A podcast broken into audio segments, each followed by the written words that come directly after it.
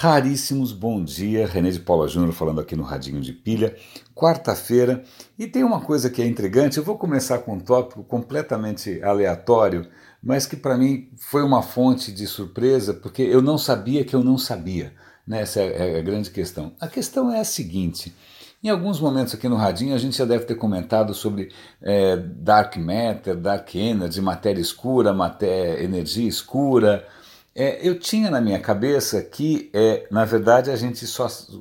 Isso que a gente vê, né? As estrelas, o planeta, eu, você, o leite, café com leite, tudo isso é feito de matéria, é, matéria, matéria, né? Matéria feita de prótons, elétrons, a coisa toda. E a energia que a gente vê por aí, também a gravidade, a luz.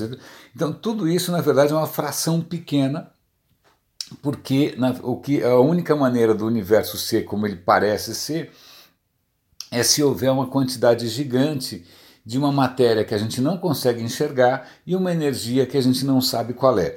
Então é curioso a gente assumir que, sei lá, 10, 15% do que a gente considera um mundo é, é, não, ou melhor dizendo, que aquilo que a gente considera um mundo só é explicável por uma coisa que a gente não vê, não sabe onde está. Não, não é nada religioso, é, é, é simplesmente uma coisa física.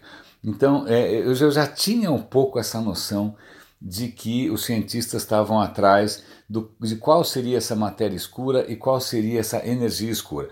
Escura não porque ela seja escura, é porque simplesmente ninguém está conseguindo ver ainda o que, que é. Então, só para dar um pouco de contexto, por que a questão de matéria escura não, primeiro, por que tem uma energia escura? A questão é a seguinte: o universo está se expandindo, existem inúmeros sinais disso.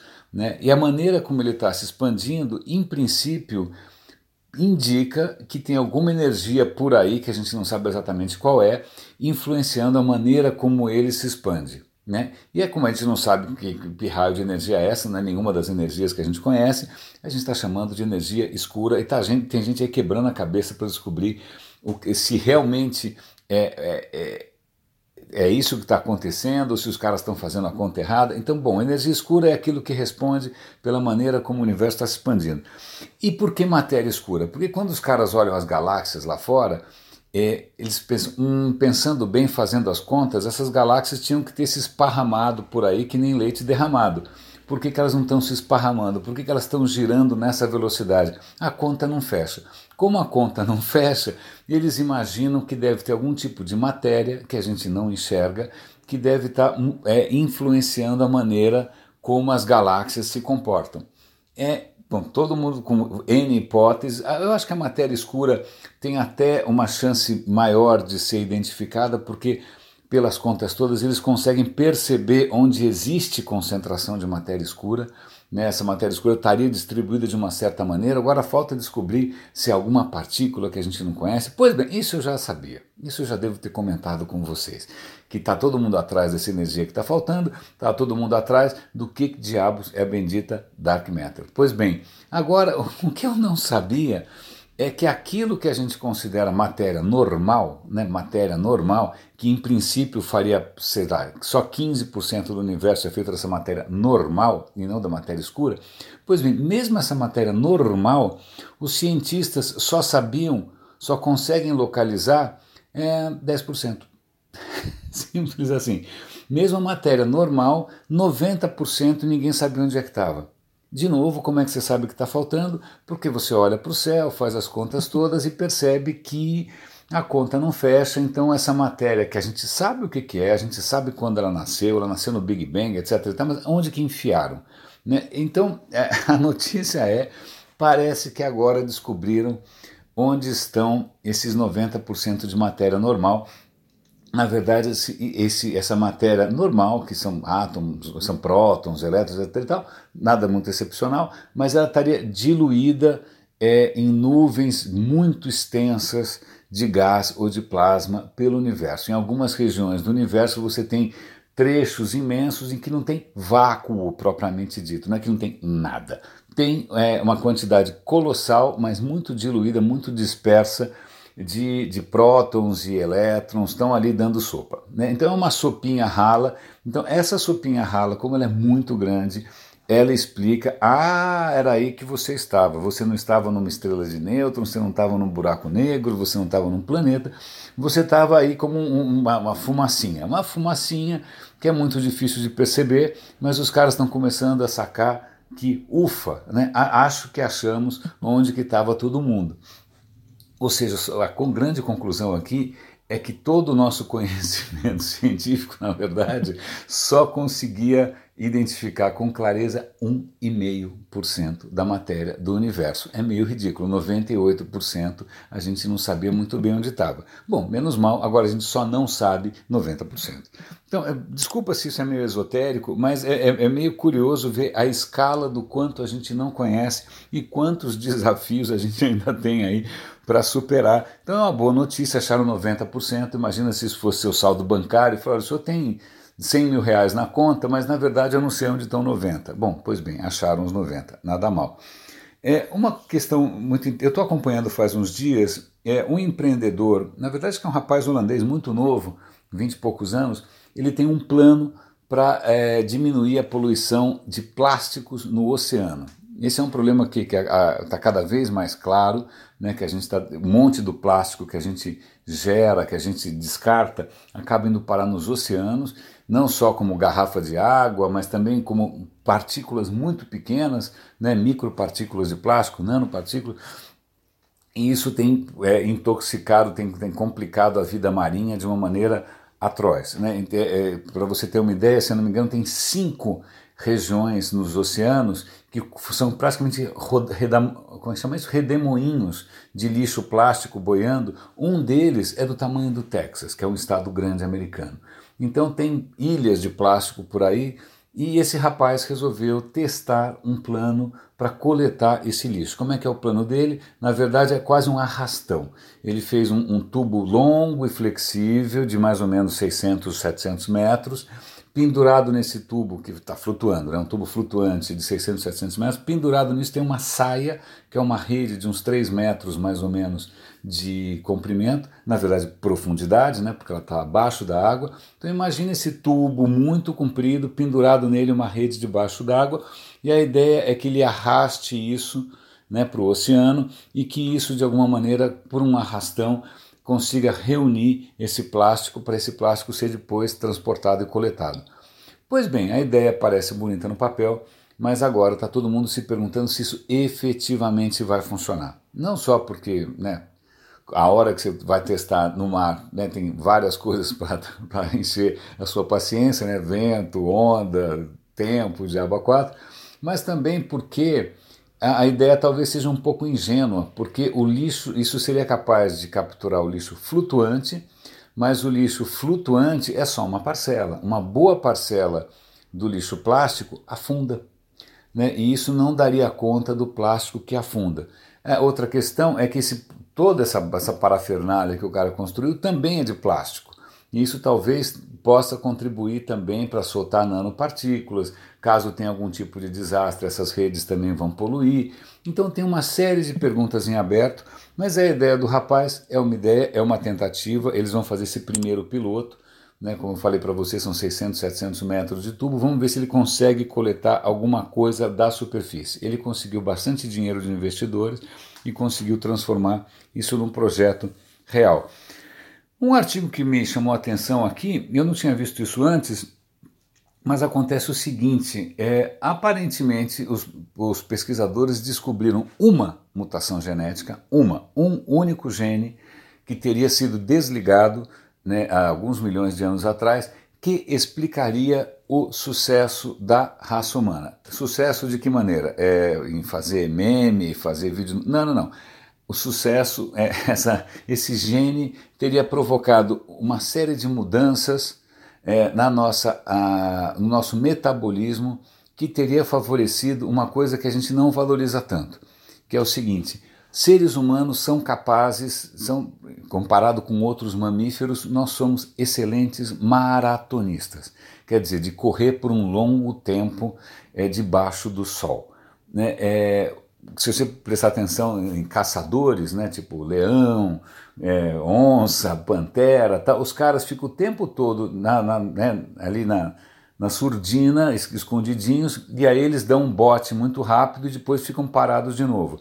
Então, esse, grande parte dos predadores, dos mamíferos, eles são capazes de corridas muito intensas, mais curtas, e eles também é, fazem o possível para não se esforçar na soalheira no calor intenso, porque eles não conseguem transpirar tão bem assim. Então, nós humanos é, somos capazes de, o que eles chamam de, de vencer pelo cansaço, praticamente. Você começa a correr atrás de uma presa, debaixo do sol, chega uma hora que a presa não aguenta mais correr e você ainda está lá feliz da vida correndo atrás dela, então você acaba cap capturando ou vencendo um animal pelo cansaço, simplesmente porque a gente desenvolveu uma capacidade metabólica curiosa que é essa de, de, de esforço prolongado, uma capacidade de, de transpirar superior a de outros mamíferos, né, e uma série de outras pequenas mudanças. Pois bem, essa capacidade da gente correr por tanto tempo é, talvez se deva a uma única mutação. Então o cara lá fez pesquisa com ratinhos tal. Então essa,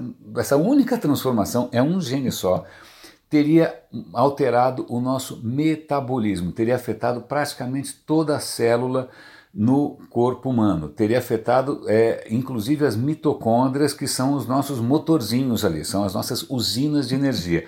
Essa pequena mutação teria favorecido é, esse metabolismo mais eficiente, essa capacidade de, de, trabalhar por mais tempo sem se cansar, né? mas também teria, também possivelmente, aumentado, teria algumas desvantagens. Vai, teria sido, como diz né, o clichê meio óbvio, uma faca de dois gumes. Por um lado, ela nos deu essa, essa capacidade maratonista que outros animais não têm, né? E por, só que ao mesmo tempo aumentou a nossa chance de câncer se a gente consumir carne vermelha e talvez também a nossa chance de diabetes do tipo 2.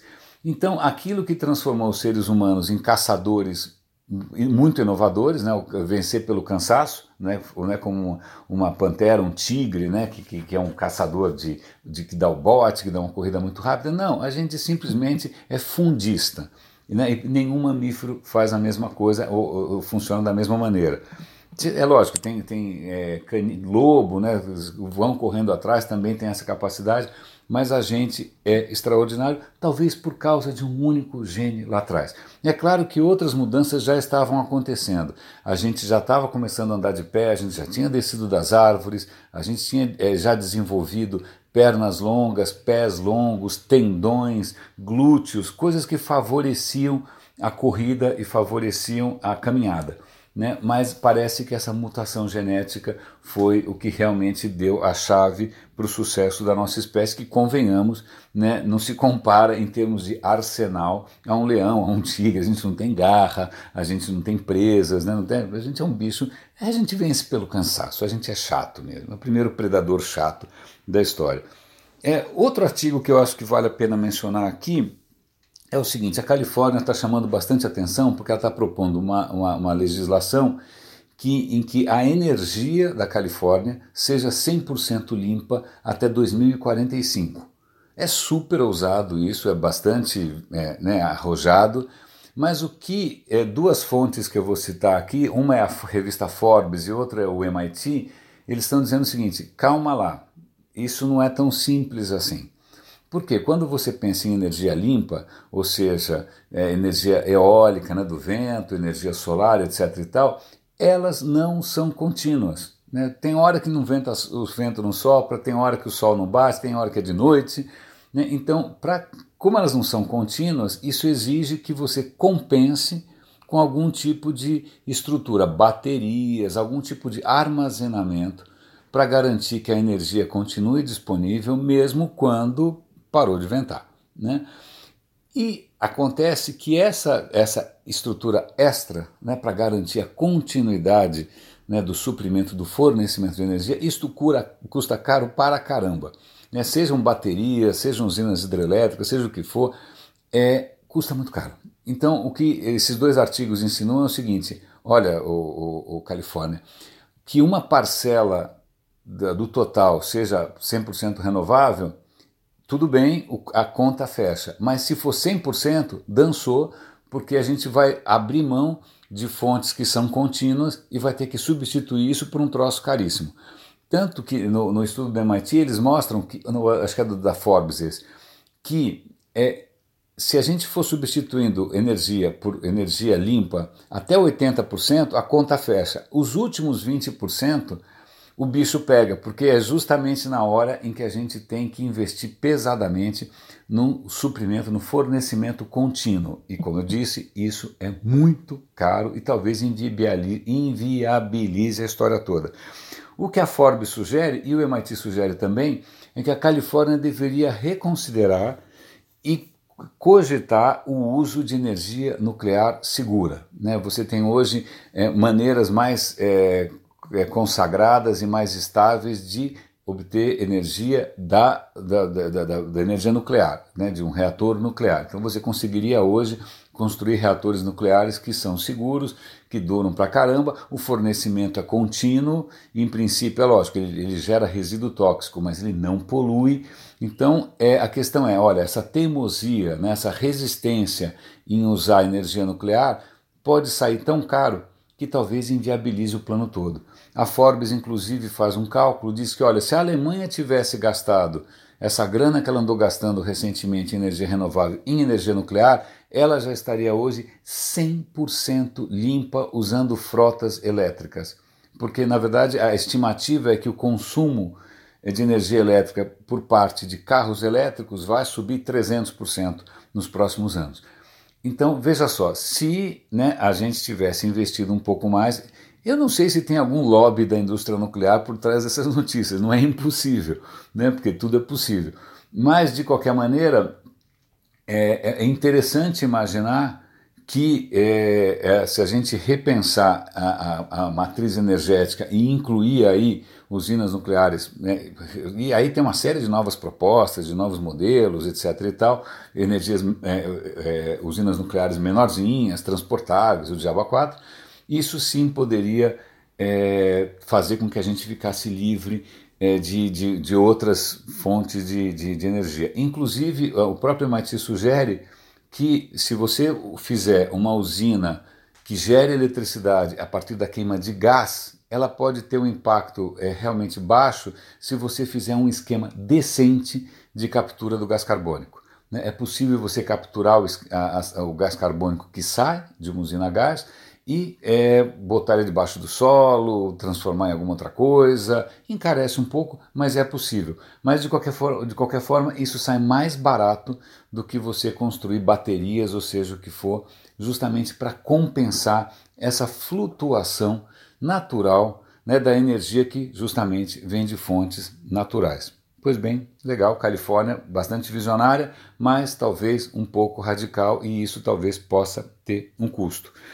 É, que mais que tem de interessante para comentar com vocês aqui? Ah, esse artigo eu gostei bastante, curioso. Ontem eu estava conversando com, com um colega, com um amigo, justamente sobre a questão da importância da gente entender a cultura de cada país, a cultura de cada grupo, os valores, né? o quanto isso impacta na inovação. A gente estava falando sobre esse tema que eu gosto muito, que é o tema de, de inteligência artificial, de, de inteligência cultural. E tem um artigo bacana aqui no TechCrunch, que é, eu gostei dessa história, em que ele fala que é o seguinte: ó, a gente está falando o tempo todo de inteligência, mas existe uma outra coisa chamada de sabedoria. Né? E, de novo, não é nada religioso, não é nada místico. Ele diz o seguinte: conhecimento, ele até cita uma, um outro autor aqui: conhecimento é saber que tomate é uma fruta. Né? Não é a coisa mais intuitiva do mundo, mas se você for um cara né, bem educado, bem formado, você vai saber que tomate é uma fruta. Sabedoria é saber que você não pode colocar um tomate numa salada de frutas. Embora uma salada de frutas só tenha frutas, o tomate, é, veja bem, não combina. É, então, esse é um tipo de, de, de conhecimento, essa questão da sabedoria, que leva em conta o quê? Questões culturais, questões locais, é, questões que podem ser é, é, sutis. Está tocando alguma coisa aqui perto, não sei o que, que é. é. E esse tipo de conhecimento é muito difícil da gente traduzir é, em inteligência artificial. Porque, é, e esse é um problema que, que, que de uma maneira ou de outra venho é, é, tocando e comentando de uns tempos para cá, Quando a gente faz exatas, quando a gente estuda matemática, tudo é universal. A matemática é universal, as leis de Newton são universais. Não importa se você está no Paquistão, na Zâmbia, na, Suíça, né? a maçã vai cair na cabeça do Newton do mesmo jeito. Né? Mas a questão é a seguinte: toda, você dá cinco passos para um lado ou para o outro, tudo muda o que é aceitável dizer, o que é aceitável comer, é, de que maneira é aceitável se comportar. São uma série de regras, né, que são regras que foram sendo construídas ao longo de putz, milhares de gerações né, e que fazem parte do universo humano. E se você ignorar isso, você só vai fazer besteira. Né? Toda vez que a gente ignora essas questões todas, a gente tende a fracassar ou provocar muito estrago. Então, o artigo é muito interessante que ele falou: olha, se a gente tem esperança um dia de construir uma inteligência artificial que seja é, genérica, genérica né, no sentido de ela não ser uma especialista, ela ser capaz de interagir como se fosse um ser humano. Como é que a gente vai ensinar sabedoria? Como é que ela vai ensinar que, por exemplo, você fala diferente com uma criança e fala diferente com um idoso? Né? Que em alguns lugares você fala de maneira diferente com quem é chefe do com quem é subordinado. Isso é, é, falando até por mim mesmo, faz parte do processo de amadurecimento de envelhecimento, são coisas que você demora uma vida inteira para aprender. Isso é, se você quiser aprender, claro que não é o que sempre acontece. Mas se você quiser aprender, que é uma coisa que, assim, eu, eu, eu acho né, que se tem alguma coisa que andou melhorando com a idade, não são muitas, é justamente a sensibilidade para essas questões culturais, locais, contextuais, etc, etc, etc, que o autor está chamando aqui de sabedoria. Eu achei isso muito bacana. Eu acho que tudo aquilo que é, chama a atenção da gente para aquilo que não é universal, né, para aquilo que é local, para esses nuances, para essa coisa que é realmente humana, né? O, o, mundo humano é complexo, não adianta tentar simplificar demais. Toda vez que a gente simplifica, alguém acaba num campo de concentração ou acaba numa vala comum, que é o que acaba acontecendo. É, eu acho louvável e eu acho que isso deveria, agora tô, é uma digressão, eu acho que isso deveria realmente fazer parte da formação de todo profissional de tecnologia. Você ser é, cada vez mais sensível a fatores culturais, locais, etc, etc, etc. Ou seja, a um mundo humano. Raríssimos. René de Paula Júnior falando aqui. espero não ter é, viajado demais na história de matéria escura e matéria e energia escura e a matéria que não é escura, mas ninguém sabia onde é que estava. Mas é que realmente eu fiquei meio chocado de saber que a gente só sabia onde estava 1,5% da história toda. Né? Que bom que é, o pessoal da contabilidade é um pouco mais, o pessoal do mercado financeiro, o pessoal do mundo bancário é um pouco mais competente com relação aos recursos do que a gente é com o resto da sabedoria do universo. Um grande abraço e até mais.